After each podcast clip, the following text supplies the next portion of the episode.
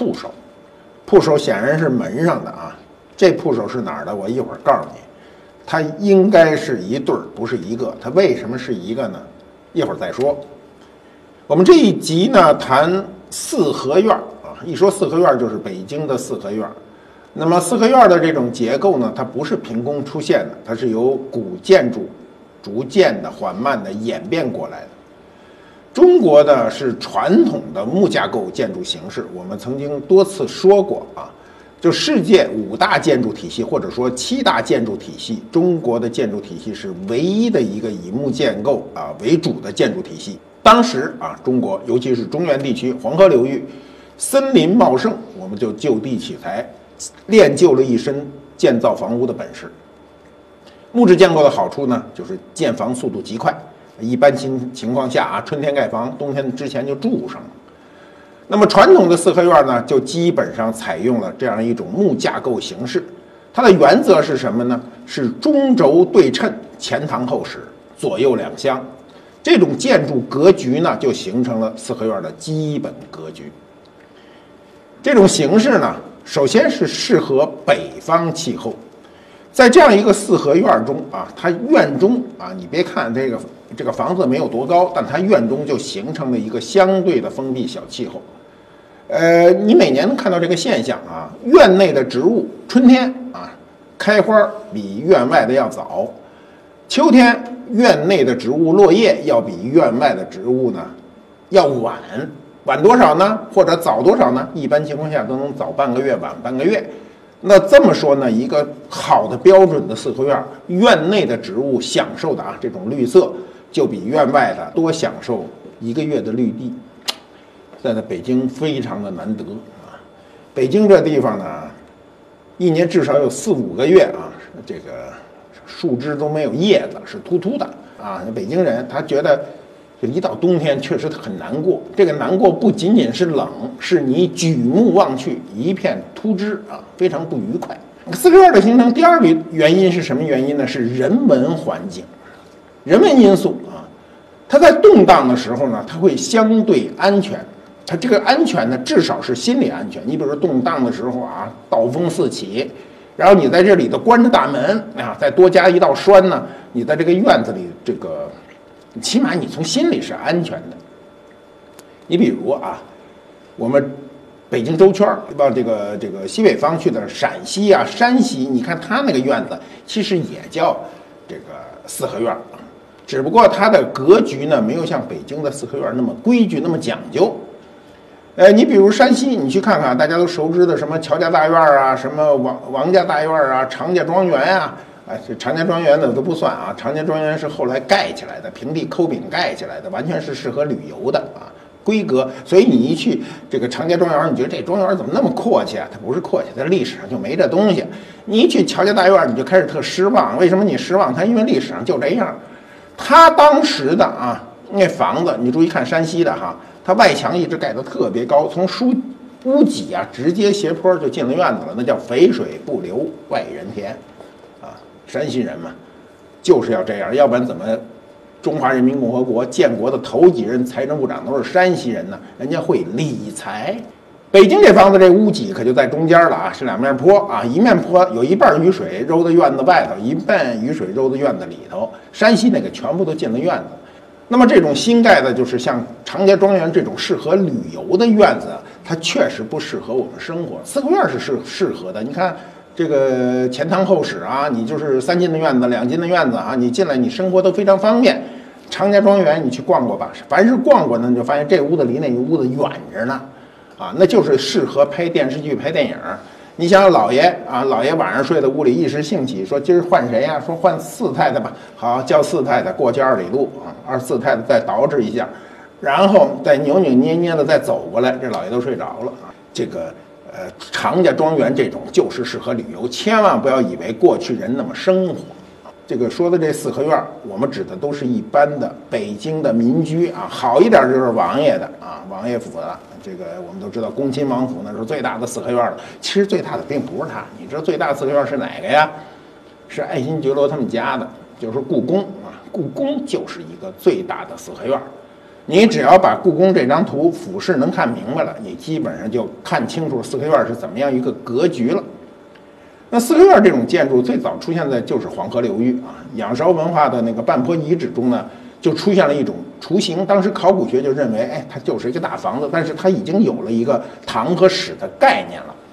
那么从文字记载上，什么时候开始有了呢？礼仪上有这样的记载哈，他当时呢记载了这个士大夫的住宅制度。他说，住宅的大门呢为三间啊，中央明间呢为门啊，左右次间呢为塾，门内呢为庭院，上为堂，为生活起居啊、会见宾客、举行仪式的地方。堂的左右就为厢啊，堂后呢就为室，这个基本上就定下了。四合院的一个规制啊，我们今天也是这样，前堂后室嘛。堂是什么呢？就是客厅啊，就是客厅。我们今天说的客厅。那么汉代呢，到了汉代的时候呢，四合院呢组合的制度呢，我们可以从它的汉代的出土的大量的文物中可以看到，就是一种围合式的，有的还带那个这个楼子啊，高楼有的有两三层呢。那个楼子上是可以储备粮食的，啊，防止被人家被虫虫吃鼠咬的，防止被人家的这个偷盗。有的呢，这个四合院里呢，那时候没厕所呀，不像咱们现在啊，现在家里没厕所难过死了。那时候就没有厕所，冲水马桶才有一百年的历史，中国的历史好几千年了。没有厕所是什么呢？它有一猪圈，你看那猪圈就直接连着厕所。我们曾经讲厕所的时候讲过啊。我年轻的时候，这个跑山东的时候还上过这种带猪圈的厕所啊。是你想你这上厕所，然后往底下这么一看，底下就一猪头，那猪头一一脸的渴望的神情啊，你想想都吓着你。嗯，今天这种厕所据说偶尔还有地方还有啊。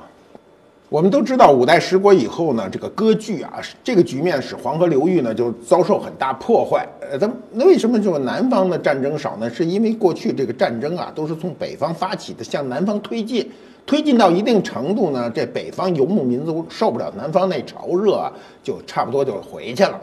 那么南方呢，就因此不大流行四合院。第一呢，它社会社会比较安定啊，就相对人祸比较少。那么再有呢，就是它的气候呢比较，呃比较宜人。它比如没北方这种风啊，它都是阴雨绵绵的。阴雨绵绵，你盖不盖院子，它全是一样的。所以南方的屋子啊和住宅呢相对都比较开放。那我们其实历史上啊有这个呃有这个几次重要的这个南迁，这种南迁呢是使文化向南方移动的一个主要的因素。啊，你比如这个西晋末年啊，八王之乱啊，首首先就是这八王之乱，那后来呢，就是这个先是内乱，后是外侵啊，就是我们说的这种五胡乱华啊，民族之间的这种仇杀呢，导致大量的人口呢，为了避乱，就由中原迁徙到长江中下游啊，史称呢衣冠南渡。那么第二次比较大的呢，就是唐玄宗时期的安史之乱。安史之乱我们都知道，它时间虽然不长啊，前后八年之久，但是呢。这个节点非常重要，我们讲过啊，唐朝由此是由盛及衰。这时候中国人口出现了第二次的人口大幅度的南迁。第三呢，就是北宋末年，这一次也比较惨痛啊，金兵呢大兵压境啊，这边呢徽宗，你想徽宗和钦宗俩皇上都被俘了啊，被俘以后，呃，都城开封沦陷，沦陷以后中原就扛不住了。这时候高宗啊，皇上先先跑，皇上先跑。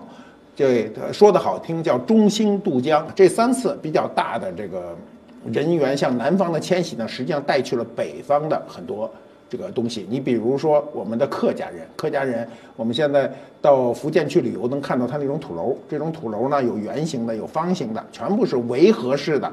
为什么是围合式的呢？相对是北方人的一种思路啊，北方人觉得只有围合式的东西相对心理安全。宋代。是我们文化发展的一个大时代啊，从建筑上也是这样啊。有一本书呢叫《营造法式》啊，《营造法式》就是北宋嗯时期颁布的。有了《营造法式》以后呢，盖房子就有了这个规矩。《营造法式》上很重要的一点就是它的格子门啊，它的格子门就是我们现在说的格扇，它使室内外都有一种沟通，有一种极大的一种改善。我们过去室内和室外是不沟通的。所以很多的这个景色啊，室内跟室外完全的不一样。我们讲过啊，唐代的时候呢，门窗都非常的小，屋里非常的暗。那么宋代由于这种隔扇门的出现呢，它到有开春开春的时候，把这些隔扇门如果全部打开，室内室外完全沟通。就换句话说，室外等于室内的一部分，室内等于室外的一部分。格子门改了以后呢，还有就是格子窗，这种直棂窗到宋代以后就变得可以开合。这个开合是什么意思？就是能打开。打开的好处是透气啊，透气、采光。这种活窗子，我告诉你，跟我们今天改的完全不一样。我们今天窗户是什么窗户啊？都是推的，一推两扇窗户就打开了。古代没这个，没这么美的事儿。一开始这个窗户打开呢，是一大片儿哈，一整片儿。这一窗户，这个窗户框子有多大，窗户就有多大。把它推开，推开，下方推开，有一插杆儿。你看这插杆儿一推开，往上一搁，手一松，靠重力把它挤住。如果宋代人不改这窗户啊，潘金莲就绝对不会把这插杆掉下去。那潘金莲不把这插杆掉下去呢，就砸不中西门庆，砸不中西门庆，这西门庆就不会抬头啊。西门庆不抬头，那就看不见这潘金莲貌美如花。看不见潘金莲貌美如花，就不会有后面的勾搭。你说你看人不好看，你勾搭啥呀？对吧？没有后面的勾搭呢，就不会再有后面的穿帮。只有你勾搭完了才能穿帮，但没有后来的穿帮，就没有武松杀嫂。那没有武松杀杀嫂呢？《水浒传》到此就结束了。没了《水浒传》，就没了《金瓶梅》。你想想，改这一窗子多大动静所以我们得感谢这建筑师。那么宋以后啊，中国文化相对就比较固定了啊，四合院就基本上没太大的变化。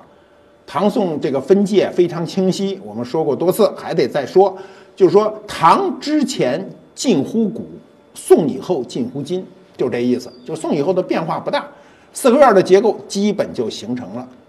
形成以后，北京过去呢也有这个老老人啊，管这四合院叫四合房啊，最大的特征呢就是对称。啊，对称，它这个对称是相对意义的啊，它不是绝对意义的对称。那么好的四合院呢，过去好一点的得有跨院。过去我就听那老先生说，有人吹唾沫星子满天飞的时候，那老先生说有跨院吗？没听懂什么有什么院？跨院？什么叫跨院？这院子正院子旁边跨出一块去，这一块一般都是花园。你到恭王府一看就明白了，是吧？你看当年张伯驹先生啊，我们的收藏的泰斗张伯驹先生为了买《游春图》。将自己在宫前胡同占地十五亩的那房子出售，十五亩地啊，有多大面积啊？一万平方米。你一下就觉得你们家那地儿小了吧？这地儿原来是谁的呢？是清朝大太监李莲英的私邸，就这么大一房子，把它卖了，就为了买张画。可见那画有多大价值。那个四合院啊，在建筑布局上。很受古代风水的一个影响，它大门啊，就首先这个临街这门都不开在中轴线上啊，只要你开在中轴线上就土了，没有开在中轴线上，都在这个八卦的巽位或者前位上。什么叫巽位呢？巽位是指你这个坐北朝南的正房，在我们过去说在马路的北侧的这个房子呢，它都在巽位啊，在风这个位置上。有那个胡同过去一个胡同两边都开院子，如果你的这个房子呢？是倒着来的，是你在路南，那么就在前位上，所以它在西北角上。所以四合院啊，这个门大院的门一定是在临街的一边上，一般我们面对着它是它的右手啊，是它的右手。那大门只要内啊，你一进去，它就设一影壁啊，这影壁叫什么呢？过去叫照壁，照壁啊。这个你这个很有意思啊！原来我们老叫照壁，照壁叫了那么多年，不清楚它的功能啊。后来有一次，有一个冬天，我去这个北京一个大四合院，一进去我一下就明白了，这为什么叫照壁，就是因为它的墙是白的。它冬天啊，这个阳光是斜的，它照在这个白壁上啊，反射大量的光，像倒座，就是南屋啊。南屋呢，南屋里特别亮，比北屋还亮。啊，所以我就明白为什么叫照壁，这个照就是光芒四照的意思，啊，那么四合院这门呢很有意思啊，我们先讲讲门这个字儿啊，今天我们看见的这个门字儿，简化字这个门字呢，是草写字，它是由繁体字的这个门简体这么写，你看草书就是这么写，就是多一个点儿嘛。那么门本身繁体字呢看得很清楚，它就是两扇门，左右是对称的啊。户呢就是单边的门，你一看你就知道这这个这个字的本意。门是双开为为门，单开为户啊。明白的人一看门就知道这院子等级。那么你知道这四合院最高等级那门叫什么门呢？我告诉你啊，最高等级的大四合院那门叫天安门啊，知道了吧？故宫这大四合院就一门，这门叫天安门。这门本身占地啊，比北京最阔的财主他们家院子还大呢。谁也别吹牛，谁说他们家院子超过北京的这个天安门，你跟我说，我看看你们家到底有多大。人家就一门盖的都比你四合院要大的多得多，这就是天安门。再其次叫什么呢？叫王府大门。王府大门严格意义上讲啊，它也是一建筑，它不是单单单单的一座门。但是它跟故宫这个门比就不能比了。故宫的这个门呢是有门洞的，你这王府大门是没有门洞的。你们注意看故宫啊，不管你从哪边进，你从南边进还是从北边进啊，它除了天安门以后，它那个门都是一大门洞，门在那门洞里头，这叫高级啊。那么王府大门是一个建筑，这个建筑它没有门洞啊，没有门洞呢，虽然看着是一大房子，但是它毕竟它还是门。第三个又降一级啊，这个门的级别特别多，叫广亮大门。你想广亮就是比较宽阔啊，宽阔。它第一呢，它是有门楼，两侧呢有一斜的方影的啊，这有一个导室，导入的一个导室。有时候呢，这种这个门呢会凹进去半间。为什么凹进去半间呢？这半间可以让路人遮风避雨。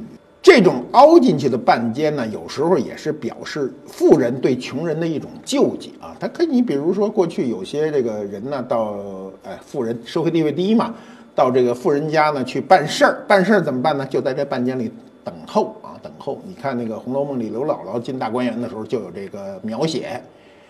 那么第四等啊，第四等就叫金柱大门。金柱大门呢？哎，听着呢，就是土豪啊，土豪，他这个所有的等级呢，就就都偏了一，就偏低一点儿。但是它也是个小门楼子哈，门窄一点，台阶呢就小一一个等级。广亮大门有三个台阶吧，那就剩一个台阶了。我们前面说了四种门啊，四种门呢都是牛门啊，都是有钱的人、土豪的门。我们再说老百姓的门啊，这就第五种了。第五种的门呢，在老百姓门里算好的，叫蛮子门。这名称的由来啊。无据可考，不知道怎么什么意思。有一种说法说是当时移居北京的这种满族人呢，为了安全起见，将这个门的这个门扉，就是把门呢往外移，移到最边儿上。我们刚才讲哈，那个广亮大门让出半间来，让穷人遮风避雨。但是这个有的人他不愿意，为什么？他怕这个地方窝贼啊，所以就把这门直接往外推，推到路边上。啊，不给这些人一个机会，所以这门呢就叫蛮子门，也可能一开始叫防蛮子门啊，防蛮子门，所以后来简称蛮子门。那么第六种啊，再下一等呢，这名字好听，叫如意门。它级别很低很低，但是名字起的漂亮啊。它为什么叫如意门呢？也不知道。据说啊，这个如意门啊，就是画等于做出一个框来，上面有俩字儿叫如意，所以叫如意门。那么这个最低的门呢，啊，学名叫。墙垣门啊，垣是城墙嘛，墙垣门，哎，老百姓起了一名儿好听，叫随墙门啊，就是随着墙有一门。这随墙门就是出门就是马路啊，你们家那事儿马路边上啊都能听见。这随墙门就是最低等级的门了，这个家里没有一点空地啊，这就是随墙门。我们刚才说了这么多种啊，从天安门一直说到随墙门，有七八种。这七八种门代表了四合院的这个基本的制式。从门上看啊，房子就就不说了，所以我们老说门当户对，门当户对，门当户对最初的意思啊，就是相对的啊，这路路两边南北两边相对两个大宅子，叫门当户对，级别基本上相等啊。那么慢慢引申到社会地位啊和经济地位都差不多的这么个意思。这个门当户对，我们现在一般说都是指这个婚姻嘛，说这个当本身的意思就是相对相称的意思，户呢。呃，这个本意也有合适啊，门当户对啊，户对的意思就也有合适的意思。过去婚姻啊特别讲究这个门当户对，为什么讲究门当户对呢？是因为呃双方的社会基础差不多呢，他诉求就差不多，诉求差不多呢就不容易吵架。比如啊，一个有钱人跟一个没钱人结婚啊，这结婚咱先别别探讨谁谁是有钱的谁没钱啊？反正甭管男的女的啊，就这一对人只要一结婚，这没钱人呢就觉得有钱人这日子不好好过，太浪费。这有钱人觉得什么呢？这没钱的这家里太小气，说这做事怎么这么小气啊？他这种悬殊呢，是由于他早年的经济基础决定的。那么这种经济基础决定了每个人的做事的方法和思维的方法，所以很容易闹出矛盾来。那这个有钱和没钱什么时候就不闹矛盾呢？就是悬殊特别大，就是说一民女嫁给一王爷的儿子啊，这因为悬殊太大，所以什么事儿都能理解，因为我本身没见过，哎，就是你们家怎么奢侈我都能忍着，不是忍着我都适应，我想办法去适应，所以这种悬殊特别大，包括今天的生活也是这样，呃，垫着脚儿能够上点的这种悬殊特别容易闹矛盾，所以过去讲究门当户对。这是过去讲究啊，现在不讲究。咱们现在什么讲究都没了。北京的啊，这个四合院啊，真正形成一个大气候呢，是在元代啊。这大家一听就明白了，因为咱元代在这建大都啊。这个成吉思汗建立这个蒙古帝国呢，就是就是大概是在呃元大都建都的前大概七八十年啊。这七八十年也走两代人了，他就是开始跑马占地。忽必烈是一二六四年呢，就颁诏以燕京，就是北京这个地方为中都啊，作为蒙古帝国的陪都。我们讲过，就是过去的契丹呐、金呐，都是五经制啊，都是五经制。五经制呢，好处就是在游牧民族这个鞭长莫及的时候呢，它能够有多个点能够传达政令。就是一二六四年啊，忽必烈在一二六四年颁诏啊，以燕京为中都，作为蒙古帝国的陪都。八年以后。这个忽必烈就离开了自个儿的这个老家了，带着马匹呀、辎重，浩浩荡荡就开进了中都。这时候北京呢，已经是一个很大的城市啊，在蒙古王的统治下，当时他有一个大中华的版图，有这样一个野心吧，或者说这个地方就是政治中心。那么忽必烈就下决心把这中都改成了大都，为了。打造这样一个大一统国家首都的这个气派，他要把这个气派显示出来呢。各地的能工巧匠和顶尖的石材木材源源不断的就被调集到这个元大都。啊，我们看看当时还建了北京的这个白塔嘛？这个从尼泊尔请工匠来，阿尼哥给我们建的这白塔。所以大都的这个规划啊，气势宏伟，建筑呢就是就是已经有了皇家气派啊。明朝对元大都的这个这个。格局呢？城市格局没有做太大的这个改动啊，只还将北部的城墙呢向里面压缩了，就还缩了点儿。元代的四合院都是非常方正的，元代当时有制度的啊，每个院落必须八亩啊，不大不小，八亩。明朝的时候呢，北京的四合院呢就就大肆的发展，这发展呢，它就就破了这个元朝这规矩啊。今天在北京啊，一个。三进的四合院啊，就是非常牛的大财主的院子，一般也就两亩地啊，一千三百米占地就已经不小了，占地八亩那得多的一院子呀。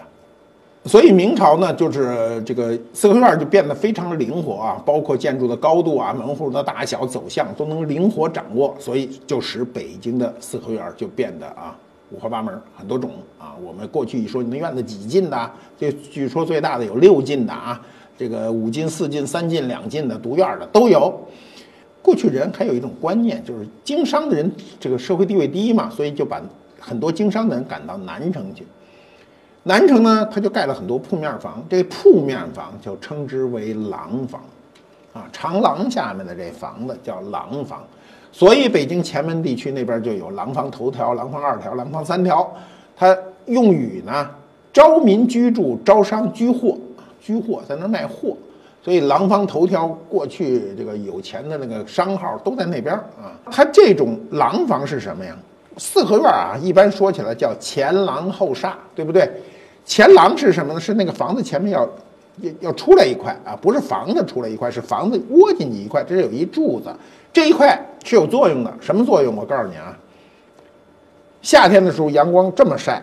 这廊子挡住阳光不晒到屋里，所以屋里没那么热，它是使屋里凉快。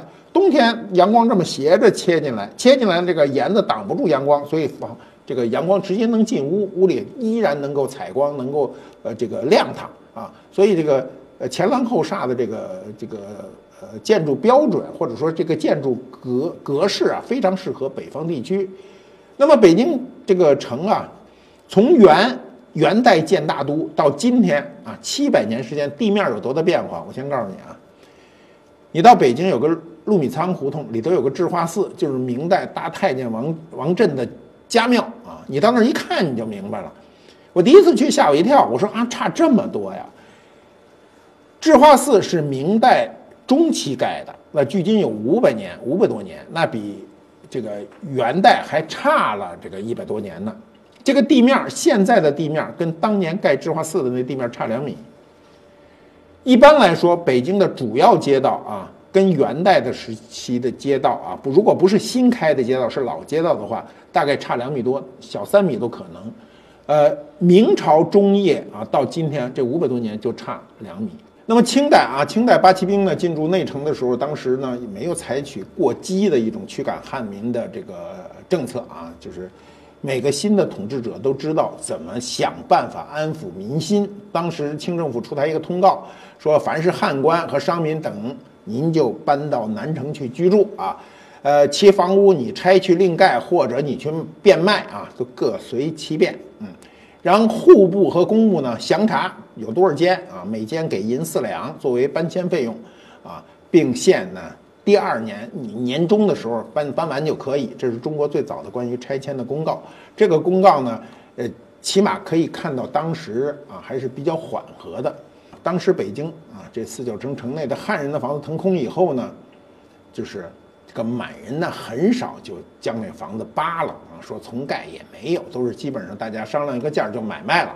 这汉人就拿钱走人啊，那时候不走也得走嘛，所以与其这个冲突，不如拿钱。那么八旗兵的这个搬进来以后呢，他们对四合院呢就比较欣赏，为什么呀？过去打仗多辛苦啊，所以到了北京一看这院子，呀，住的太舒服了，然后呢就把这个。四合院很多就翻建，翻建呢找人盖啊，加花园加影壁啊，使这个想使这个四合院变得非常有情调，但是很难。过去有句话叫什么呢？叫这个树小，呃，房新画不古，一看就是内务府。有这么一句话，什么意思？就是暴发户啊，说你这房子，你想你盖一房子，你把那树都拔了，栽一小树啊，栽一小树，一看树小就不行，得树得大。树大了以后有遮阴，而且显得阔气，显得有历史，所以历史就变得非常重要啊。清代的四合院呢，这种发展呢，就是多是三进、四进、五进啊。比如乾隆年间啊，和珅啊，大和珅那大宅子，我们都看看见了啊。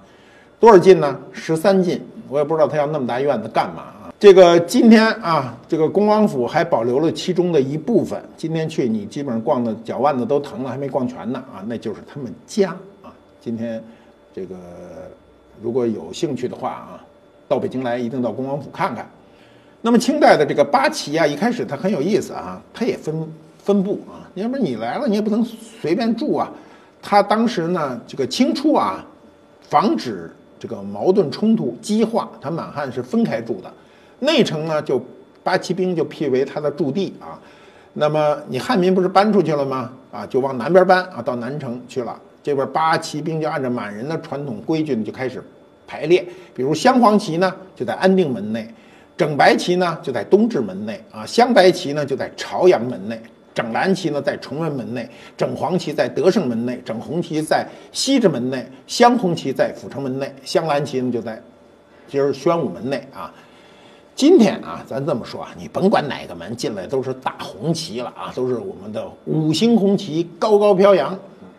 你看这个民间啊，民间就是对那种生活，清代的这种四合院的生活呢，有一个顺口溜啊。这顺口溜说起来呢，今天的人不怎么喜欢，它叫天蓬鱼缸石榴树，老爷肥狗胖丫头。你想想啊，咱挨个说啊，这天蓬啊。今儿什么叫天蓬？不是天蓬元帅，不是咱八戒兄啊，就是搭一棚子。过去这有钱人折腾啊，一到夏天来临，一到立夏，找人找棚匠啊，给你搭一棚子，用木头大沙膏捆在一起，上面搁上席子啊。为什么搁席子呢？席子有略略的透光啊，不能一点都不透光。这天棚干嘛用的呢？就是防晒。过去这院子太大，晒死你啊！夏天出不去，也没地儿待，屋里要闷的话，也没地儿躲呀，那怎么办？在天棚底下。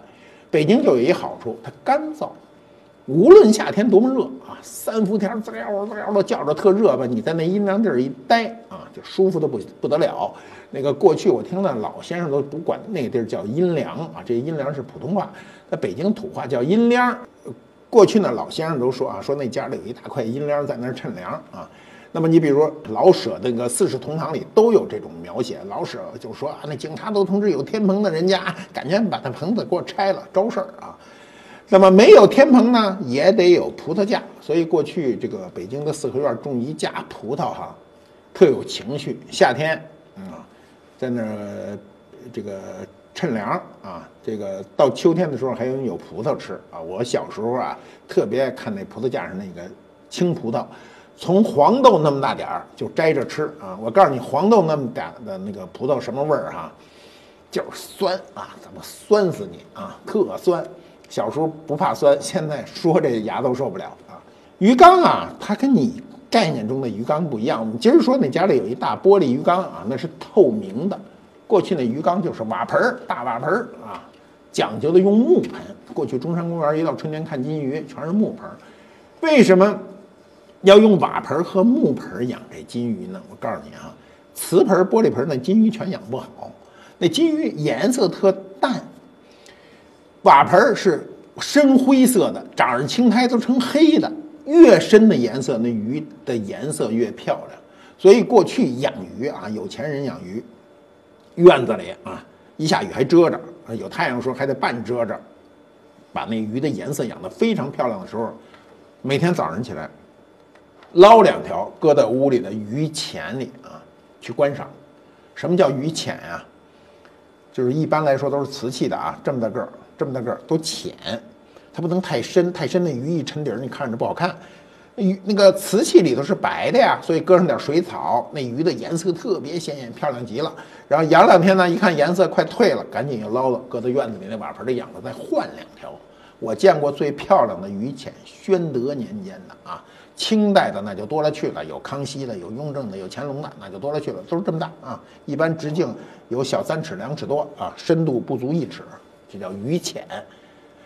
刚才说了，天棚鱼缸石榴树，石榴啊，石榴这东西为什么院子里喜欢养呢？我先告诉你啊，它是既能看开花，又能看结果。这果呢，一直到深秋，它果子不烂。你说你弄一个桃吧，不行，它到一定程度还没到秋，它烂了啊，烂了。而且呢，那个石榴的东西，它不到日子它不能吃，你只能看着。那石榴皮呢，这个由黄变红，非常漂亮。再有呢，就是我们过去民族有这种习惯，觉得石榴四石榴多子嘛，多子就是多福嘛，所以从文化上讲呢，也比较吉利。北京人家里过去啊，院子里不大讲究种柿子树，尽管哈，过去我小时候看过一幅画，就是说这个于飞安先生画的，说去老舍家去去怎么着串门，看见那柿子满树，所以画一柿子树。啊，柿子树过去啊，在院子里是不讲究种的，一般的都是在阴宅才有着的。老爷肥狗胖丫头呢，是生活的一个安逸的一个写照啊。胖是一个追求，过去恭维人都说您这人胖了啊，发福了啊，富态。说这老太太真富态，所以家里有一胖丫头无所事事，证明这日子过得好，连狗都喂得肥，可见这东这家里不缺吃的啊。老爷就是闲着没事儿，在这个。天棚底下乘凉，这就是北京过去四合院对富裕人家的一个很真实的一个描写，被归纳了。那么这四合院啊，我们就好奇说，过去这四合院值多少钱呢？说今天这四合院想都甭想，过去值多少钱呢？我们讲一人儿啊，他买过四合院，咱从他那日记里能看见啊，他买那四合院，这人叫谁呢？是一大北漂啊，他还真不是北京人，是一北漂，叫鲁迅啊。鲁迅呢，一江浙人，浙江人啊，跑到北京来，那普北京话都说不利索啊，所以你看鲁迅写那小说都没什么北京话，都是江浙话。他唯一的手艺是什么呢？就是写点杂文啊，写点杂文，写点半文不白的小说。一九一二年，鲁迅呢就到北京教育部任职了，一直到一九三六年去世，待了多少年？待了二十四年。二十四年他收入有多少呢？这都有记载啊，因为研究鲁迅的多，那数字都非常精确。他收入入了十二万多银元，元的头，合人民币啊，大概合五百万块钱啊。平均呢，他每年挣多少钱呢？挣五千银元啊，五千银元。那么他买过两次四合院，第一次的大啊，是一九一九年啊。这个鲁迅跟他弟弟周作人合作，买下了西直门内八道湾的一座四合院啊。他不算契税和装修款，花了多少钱呢？花了三千五百大洋啊，不到一年的收入，就大概是一年收入的，那就是百分之七十吧。三进院带跨院，你一听啊，呵，三进院带跨院很阔。要不是后来鲁迅跟他弟弟掰了啊，这个我估计得坐，他们得住到。他去世啊，那这时候这个院子，我想想这大院子今天肯定是一著名的博物馆，这规模有多大呢？今儿我估计啊，绍兴到北京开一办事处都不敢租这么大一院子。那第二次鲁迅那院子买的比较急啊，就小了啊。第二次买的小的就是今天的鲁迅纪念馆，在阜成门内西三条胡同啊。这四合院就是后面有一棵有两棵树，一棵枣树，还有一棵也是枣树啊。这才花了多少钱？才花了八百大洋。八百大洋对他来说也就俩月工资啊，俩月工资。今儿啊，不管你挣多的工资，你俩月在北京啥院你也买不来。你甭说买买院了，你买个楼房都可能买不来。谁都今天啊，特希望如果能住在北京啊，说有一套四合院啊，在北京有个四合院，真是非富即贵。可今天很多四合院啊里头都成了大杂院。我小时候啊，我姥姥住那院就是一四合院那四合院当年都是很牛的，在北京东四六条啊，北京东四的这个从头条算起，一直到十二条，这是北京最好的地界这里的院子啊，都是牛院子啊，王爷府多了去了。那时候一进这院子，先感觉院子中间这一大空场啊，像广场似的。后来就一点一点一点变小，最后变成一胡同，对吧？北京好一点的院子，像叶圣陶先生的家的院子啊，我都去过，在东四八条八条，这个院子啊。就是很标准的一般的院子，院子门很这个，这个这个很一般。院子门并不是那种广亮大门，并不是。它原来是内务府一个一个掌管帘子库的官员的住宅。你像这个帘子库，像什么？像今天后勤后勤处的那个科科长还造不了处长，这么一个官员的一个房子。当年叶圣陶先生，呃，住在那儿。我七十年代进去过很多次。看见老爷子那时候觉得老爷子跟神仙似的，我还写过一篇文章怀念，就是那个年月啊。那时候他种的那个这个海棠啊，这院子里的丁香啊，到春天一开的时候特别香。那么我们今天看啊，四合院呢就是一个文化啊，这个文化叫什么呢？过去基本上北京的四合院门上都有一个字对儿，字对儿写的最多的一个字对儿就叫忠厚传家久，诗书继世长。一个是忠厚品德，一个是诗书学问。我们今天在我们的这个城市中，这种文化啊一去不复返了。我们谁也没有办法回到那个时代。这个走在今天的北京胡同里，基本上没感受啊。我前一段时间还偶然又误入北京胡同，一看这胡同里全是失望。我们今天啊，每一个城市都会想方设法的划一块保留区，保留这个城市的文化符号啊，不管是北京、上海还是其他城市，但是我们都没有办法真实的保留那种生活状态了啊。呃，比如说过去的街坊邻里的这种关系没了，门口的油盐酱醋小店没了啊，人和人之间都互相不相不相识，开车直接就进院了。我们由于啊。过去这种很亲近的文化已经远去了，所以我们就要对仅存的这些文化硕果呢格外的珍重。